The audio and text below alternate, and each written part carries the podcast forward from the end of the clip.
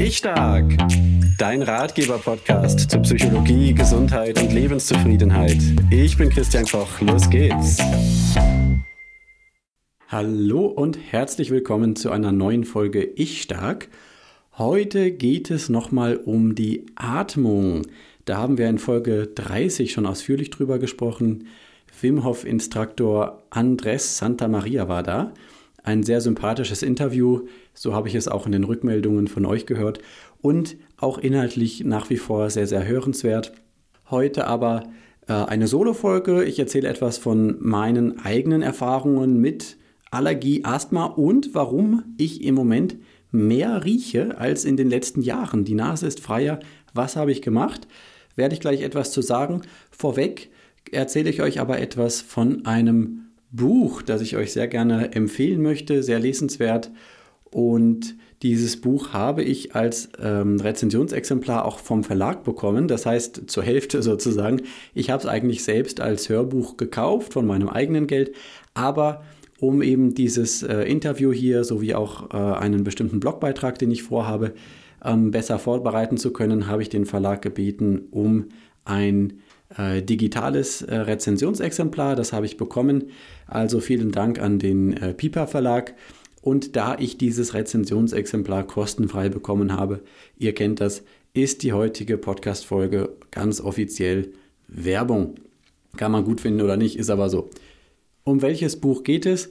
Es ist schon angesprochen worden in dem Interview mit Andres und zwar um das Buch von James Nestor ein amerikanischer Journalist, der sich auf den Weg gemacht hat, weltweit auch diverse interessante Leute besucht hat, um sich diesem Thema Atmung zu nähern, mehr davon zu verstehen. Das Buch heißt Atem, neues Wissen über die vergessene Kunst des Atmens. Und tatsächlich ist es ein sehr, sehr breites Buch. Also der Autor nimmt einen auch quasi mit in die diversen Ausflüge und Begegnungen, die er macht. Er hat weltweit verschiedene Pulmonauten getroffen, so nennt er das. Pulmonauten, äh, ihr kennt quasi Astronauten, die fliegen ins Weltall, beschäftigen sich mit dem Universum und Pulmonauten, die beschäftigen sich mit Pulmon, mit der Lunge. Und äh, so Pulmonauten, so nennt eben James Nestor die Lungenkünstler und die ganzen Leute, die sich da intensiv mit beschäftigt haben, wie gute Atmung funktioniert. Und über Atmung ist ja sehr, sehr viel möglich. Das hatten wir hier schon mehrfach auch als Thema.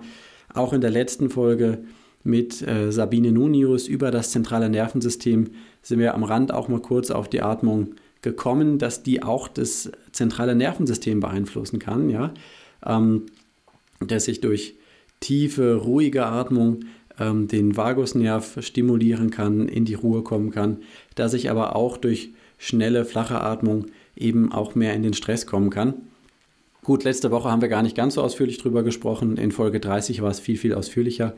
Ähm, auf diese Themen geht, geht, James Nestor auch ein. Ja, er hat eben diese Pulmonauten getroffen. Also das sind zum Teil, äh, einige davon sind Zahnärzte interessanterweise. Weil er sagt, ähm, Lungenfachärzte, die ähm, beschäftigen sich oft gar nicht so sehr äh, mit, mit dem Atmen auch, äh, was es alles auch für den äh, Nasen- und Rachenraum bedeutet.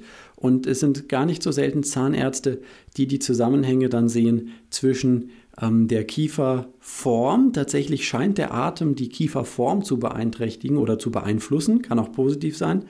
Und ähm, der Atmung. Ähm, das sind ganz interessante Geschichten. Darüber wird auch dann mein Blogartikel gehen. Da möchte ich mich noch näher mit beschäftigen. Mit dieser These, auf die er an mehreren Stellen kommt, dass der Kiefer, der Kieferraum auch beim erwachsenen Menschen noch veränderbar ist und auch größer werden kann. Wir haben ja ein großes Problem mit zu kleinen Kiefern, schon bei Kindern und Jugendlichen, bei Erwachsenen aber auch. Mir selbst sind auch äh, seinerzeit die Weisheitszähne alle vier gezogen worden, weil kein Platz mehr war im Kiefer. Und da kann es verschiedene Gründe geben, woran das liegt. Ein Grund, den James Nestor nennt, ähm, auf den er immer wieder stößt, das ist eben, es könnte damit zusammenhängen, dass wir einfach weiche Nahrung essen. Industrialisierung, verarbeitete Nahrung, wir müssen nicht mehr viel kauen. Es kommt nicht mehr dieses Feedback in Richtung Kiefer, Kieferknochen.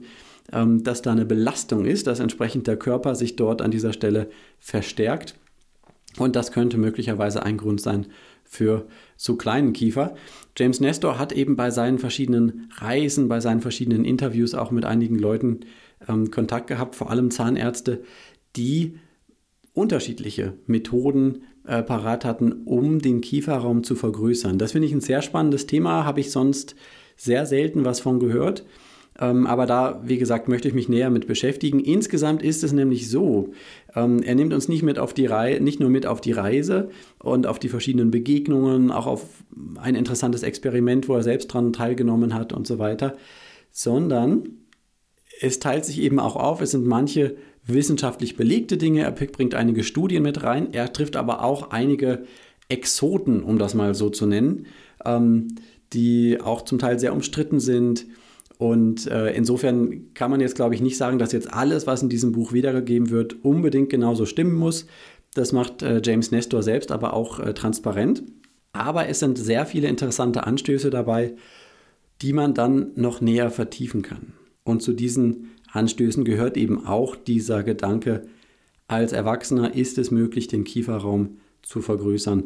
Was James Nestor selbst mit einer Methode dann auch ausprobiert hat und wohl auch Erfolg dabei hatte. Er schreibt, dass er dann äh, vorher und nachher entsprechende bildgebende Verfahren genutzt hat und die Scans an eine angesehene Klinik geschickt hat, die Mayo Klinik, und dort verglichen worden ist und ähm, festgestellt worden ist, dass er ähm, zusätzliches, äh, zusätzliche, zusätzliche Knochensubstanz gebildet hat innerhalb eines halben Jahres, in der er da eine bestimmte Methode angewendet hat. Finde ich sehr spannend. Aber auch sonst geht es um jede Menge interessante Geschichten. Eins, was sich durchzieht wie ein roter Faden, ist das Thema, wir hatten es in Folge 30, Nasenatmung ist gesünder als Mundatmung. Nasenatmung ist das, was eigentlich natürlicherweise auch vorgesehen ist. In der Nase werden, wird die Luft gefiltert, da schon die Härchen, da werden schon die ersten Sachen rausgefiltert. Dann gibt es den Schleim, den Nasenschleim und der filtert weitere Sachen raus, transportiert dann die entsprechenden rausgefilterten Bakterien, Viren, was weiß ich nicht, Pollen in den Magen, äh, wo das Ganze dann äh, vernichtet, verarbeitet wird und irgendwann den Körper wieder verlässt. Ähm, während das alles eben bei der Mundatmung ja nicht passiert. Ja? Bei der Mundatmung ähm, kann der Mund zunehmend austrocknen eigentlich. Es gibt nicht diesen Filtereffekt äh, wie bei der Nasenatmung.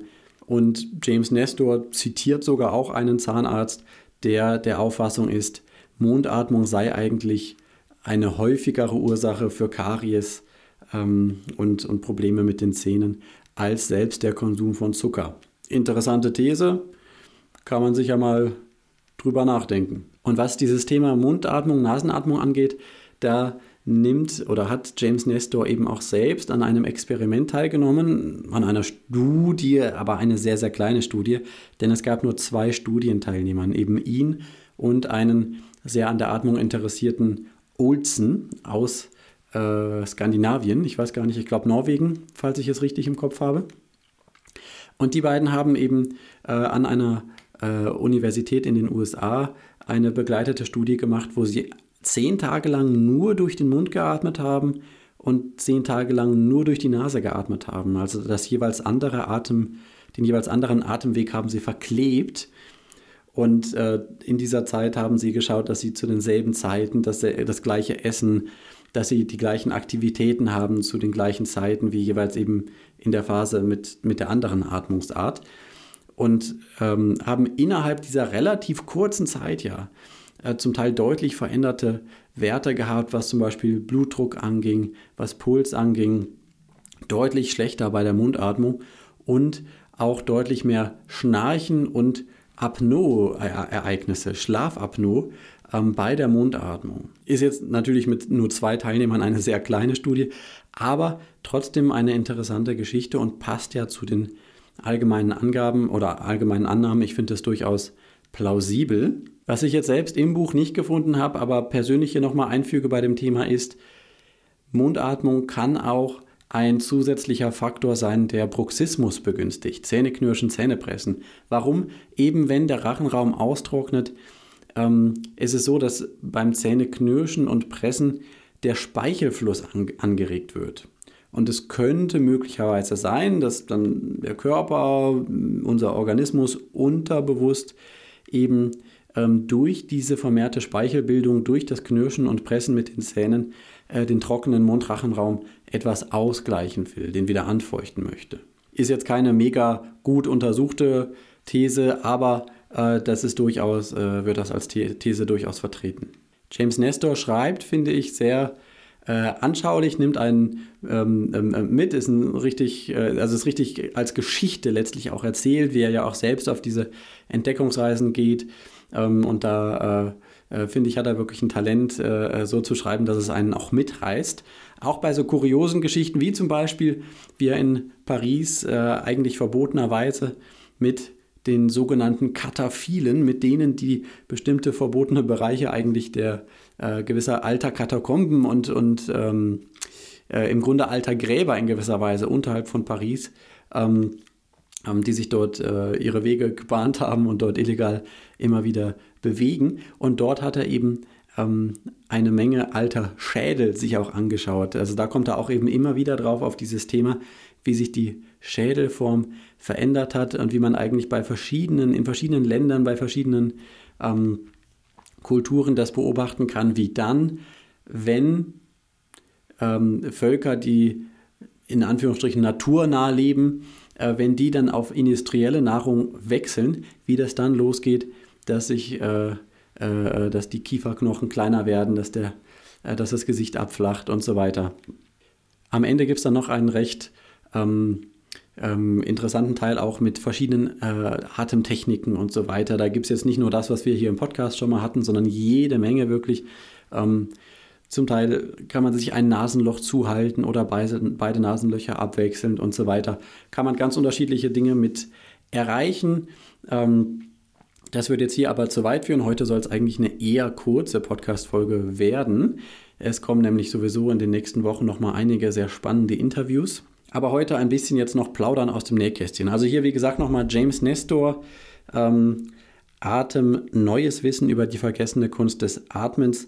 Wer da sich mit einem äh, sehr interessanten, locker geschriebenen und im Hörbuch auch sehr gut zu hörenden, finde ich sehr angenehm zu hörenden, gut gesprochenen äh, Buch beschäftigen möchte und sein Wissen zu dem Thema vertiefen möchte, der kann sich das natürlich mal durchlesen oder anhören. Die Links packe ich euch selbstverständlich unten drunter in die Podcast-Beschreibung.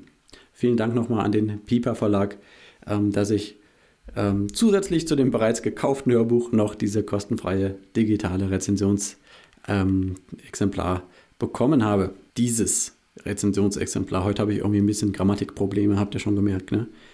Okay, jetzt noch ein paar Dinge zu mir persönlich, zu meiner Erfahrung. Ähm, da erstmal nochmal als Ergänzung zu dem, was ich am Anfang äh, gesagt habe, noch ein zweiter Disclaimer. Es ist jetzt meine persönliche Erfahrung, es sind meine persönlichen Eindrücke und meine Gedanken. Das ersetzt selbstverständlich keinen Arztbesuch und ist kein Ersatz für eine Therapie. Wenn du selbst irgendwelche äh, Themen, Schwierigkeiten, Probleme rund um Atmung, Mund, Nase, Lunge hast, dann such bitte einen Arzt auf ich kann keine Haftung, keine Verantwortung für Entscheidungen übernehmen, die du möglicherweise triffst auf Grundlage von Informationen hier aus diesem Podcast.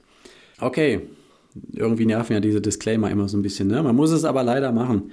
Gerade hat wieder ein befreundeter Unternehmer eine Abmahnung oder quasi Abmahnung bekommen für eine, naja, nicht ganz so wichtige Geschichte eigentlich. Okay, also, warum, warum rieche ich besser? Ähm, das frage ich mich auch. Es gibt mehrere Gründe, warum das so sein kann. Was mir halt einfach auffällt, ist, dass ich seit einigen Monaten mehr Gerüche bewusster wahrnehme, dass ich auch ähm, Dinge rieche, die äh, gar nicht so stark in der Luft liegen, äh, die ich jetzt in der Form vor ein, zwei Jahren sicherlich nicht gerochen hätte. Also da äh, merke ich einfach subjektiv einen deutlichen Unterschied und das passt einfach auch dazu, dass meine Nase deutlich freier ist als, als die letzten Jahre. Also ich habe eigentlich ständig auch mit einer äh, teilweise verstopften oder nicht ganz so ideal funktionierenden Nase zu tun gehabt. Es ist nach wie vor sicherlich nicht perfekt, aber äh, anscheinend bin ich da irgendwie auf einem guten Weg.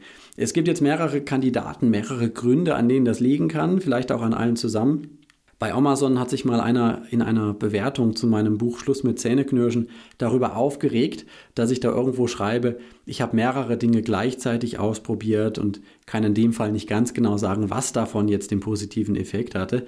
Da hat er dann gesagt, ah, das ist ja gar keine Wissenschaft. Und da hat er recht. Äh, anscheinend hat er Wissenschaft erwartet, aber wenn ich selbst etwas ausprobiere, dann ist es nie Wissenschaft, außer ich nehme an einer Studie teil. Ähm, und äh, insofern ist auch das, was jetzt kommt, natürlich keine Wissenschaft, sondern eben meine eigene Erfahrung. Und mir geht es auch gar nicht darum, jetzt genau sagen zu können, das eine, das alleine war es, sondern ich will ja hauptsächlich, dass es mir gut geht. Und darum probiere ich natürlich auch verschiedene Dinge gleichzeitig aus.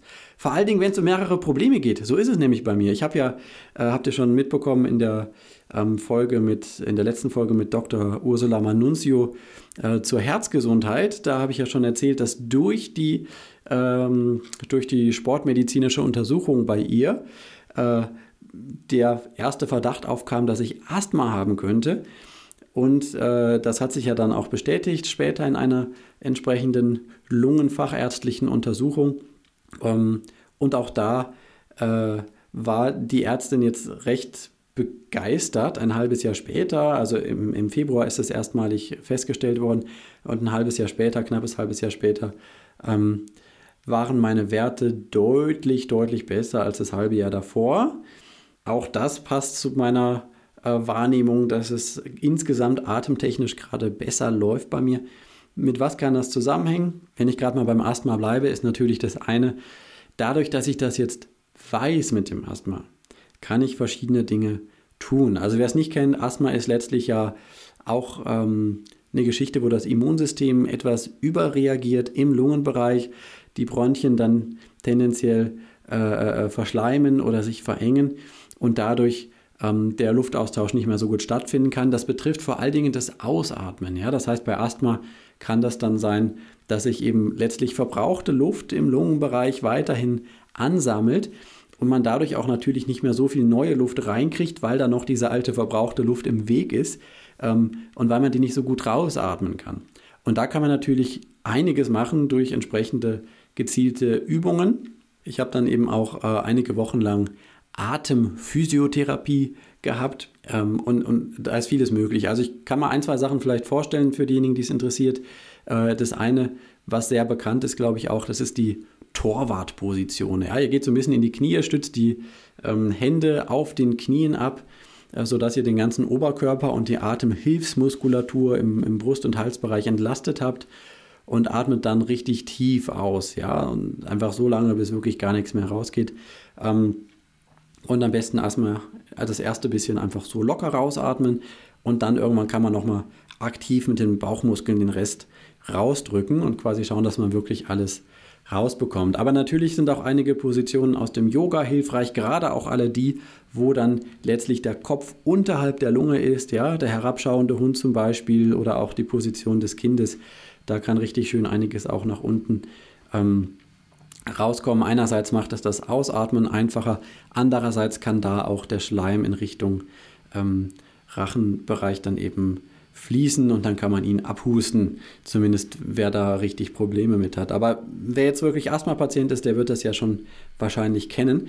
Nichtsdestoweniger, ähm, das ist offensichtlich etwas, was bei mir viel hilft. Zusätzlich äh, habe ich auch ein ähm, Spray, das ich so regelmäßig nehme und ähm, der Unterschied ist enorm. Das äh, macht viel aus. Ich persönlich schlafe auch deutlich besser da, dadurch und es ist äh, auch ein Zusammenhang, der auch bei James Nestor und auch sonst immer wieder auftaucht.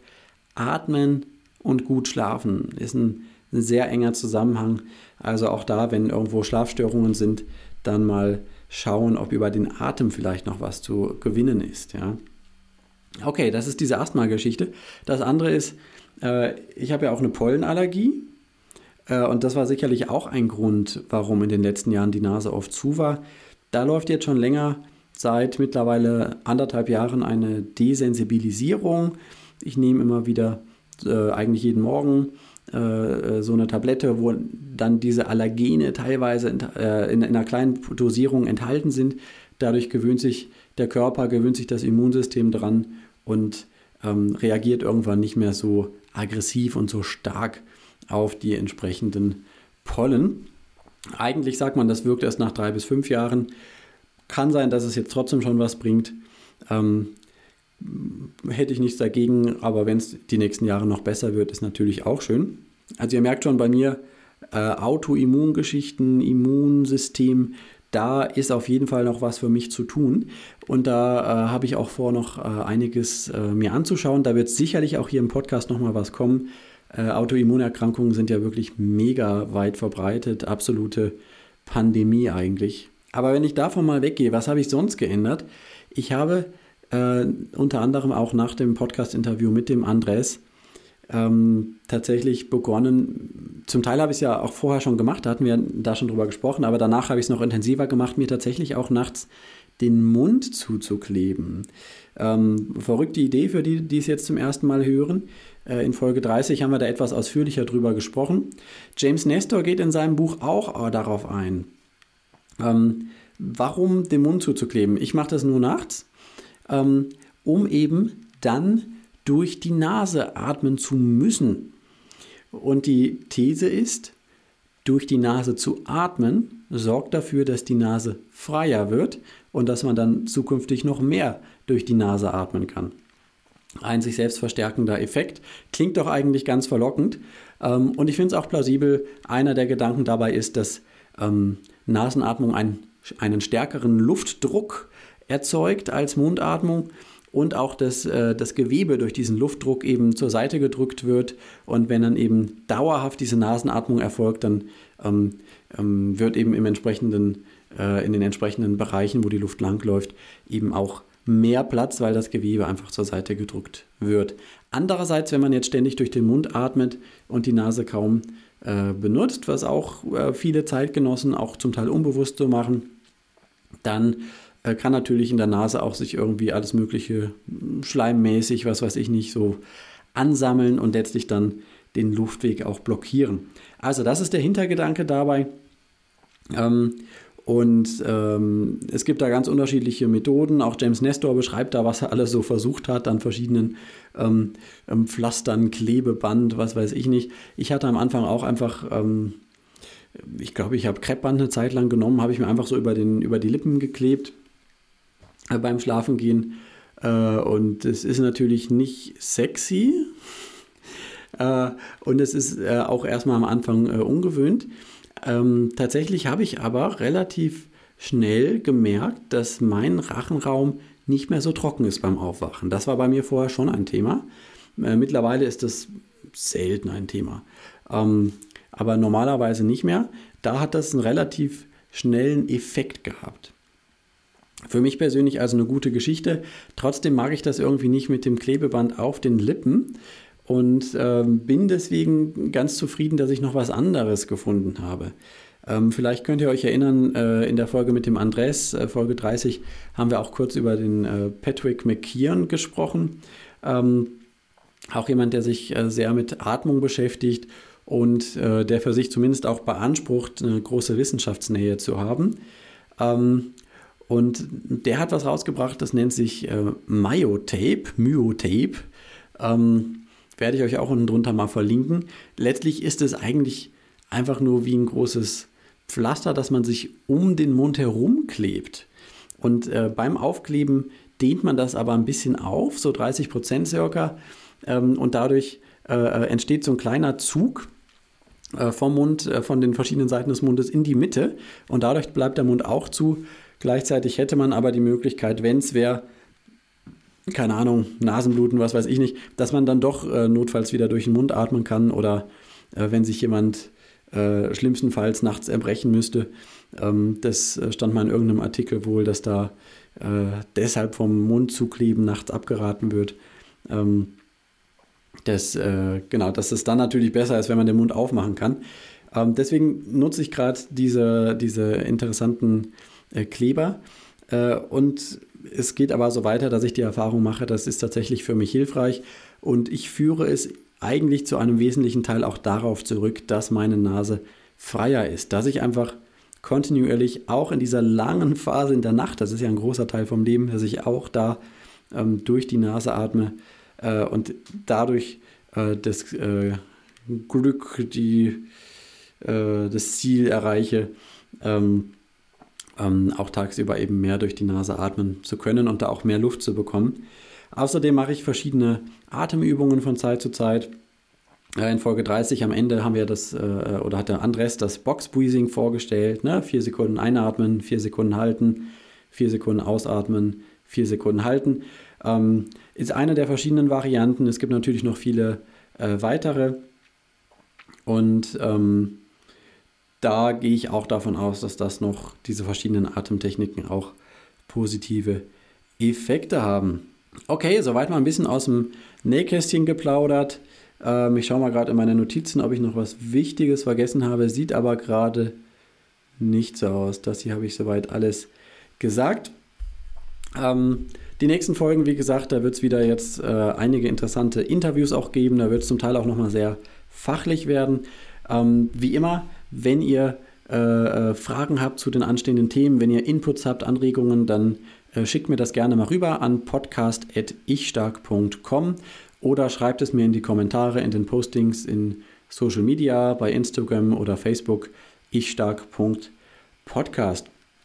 Was kommt da in den nächsten Wochen so? Zum einen freue ich mich sehr, äh, dass äh, Dr. Henning Hirsch zugesagt hat für ein, eine Folge. Wir werden über das Thema Alkoholismus sprechen. Und zwar nicht nur einfach irgendwie theoretisch, sondern Henning Hirsch war selbst Alkoholiker ähm, und äh, hat einen aktuellen Ratgeber eben darüber geschrieben, wie er rausgekommen ist und wie er anderen das auch äh, empfehlen würde. Hat sich seit vielen Jahren schon damit beschäftigt. Ähm, und er war auch schon in einer ganzen Reihe von Fernsehsendungen, äh, kann wirklich sehr anschaulich, sehr unterhaltsam auch reden, hat Humor das, und, und viel Wissen. Also es wird, äh, glaube ich, eine sehr interessante Podcast-Folge, äh, die jetzt nicht einfach nur für Alkoholiker interessant ist, sondern wirklich für alle, die da einfach bei dem Thema nochmal ein bisschen ihren Horizont erweitern möchten. Letztlich haben wir ja, denke ich, alle mit, mit Alkohol in unserem Umfeld auch zu tun. Ich habe es in den verschiedenen Tätigkeiten immer wieder ähm, gehabt, ist ein Riesenthema und ich kann unter anderem einfach nur sagen und muss es leider auch sagen, ähm, Alkohol macht mehr zum Beispiel Paarbeziehungen kaputt, als man so sonst unbedingt vielleicht glaubt. Ich war da am Anfang schockiert, als ich Paarberatung angefangen habe. Okay, was haben wir noch? Äh, ich werde mit, äh, äh, ist noch nicht ganz sicher, aber wahrscheinlich schon. Ich glaube, ich kann schon sagen, ich werde mit dem ähm, ähm, ganzheitlichen Sehtrainer und Augenoptikermeister ähm, Marc Bienert sprechen über Augengesundheit.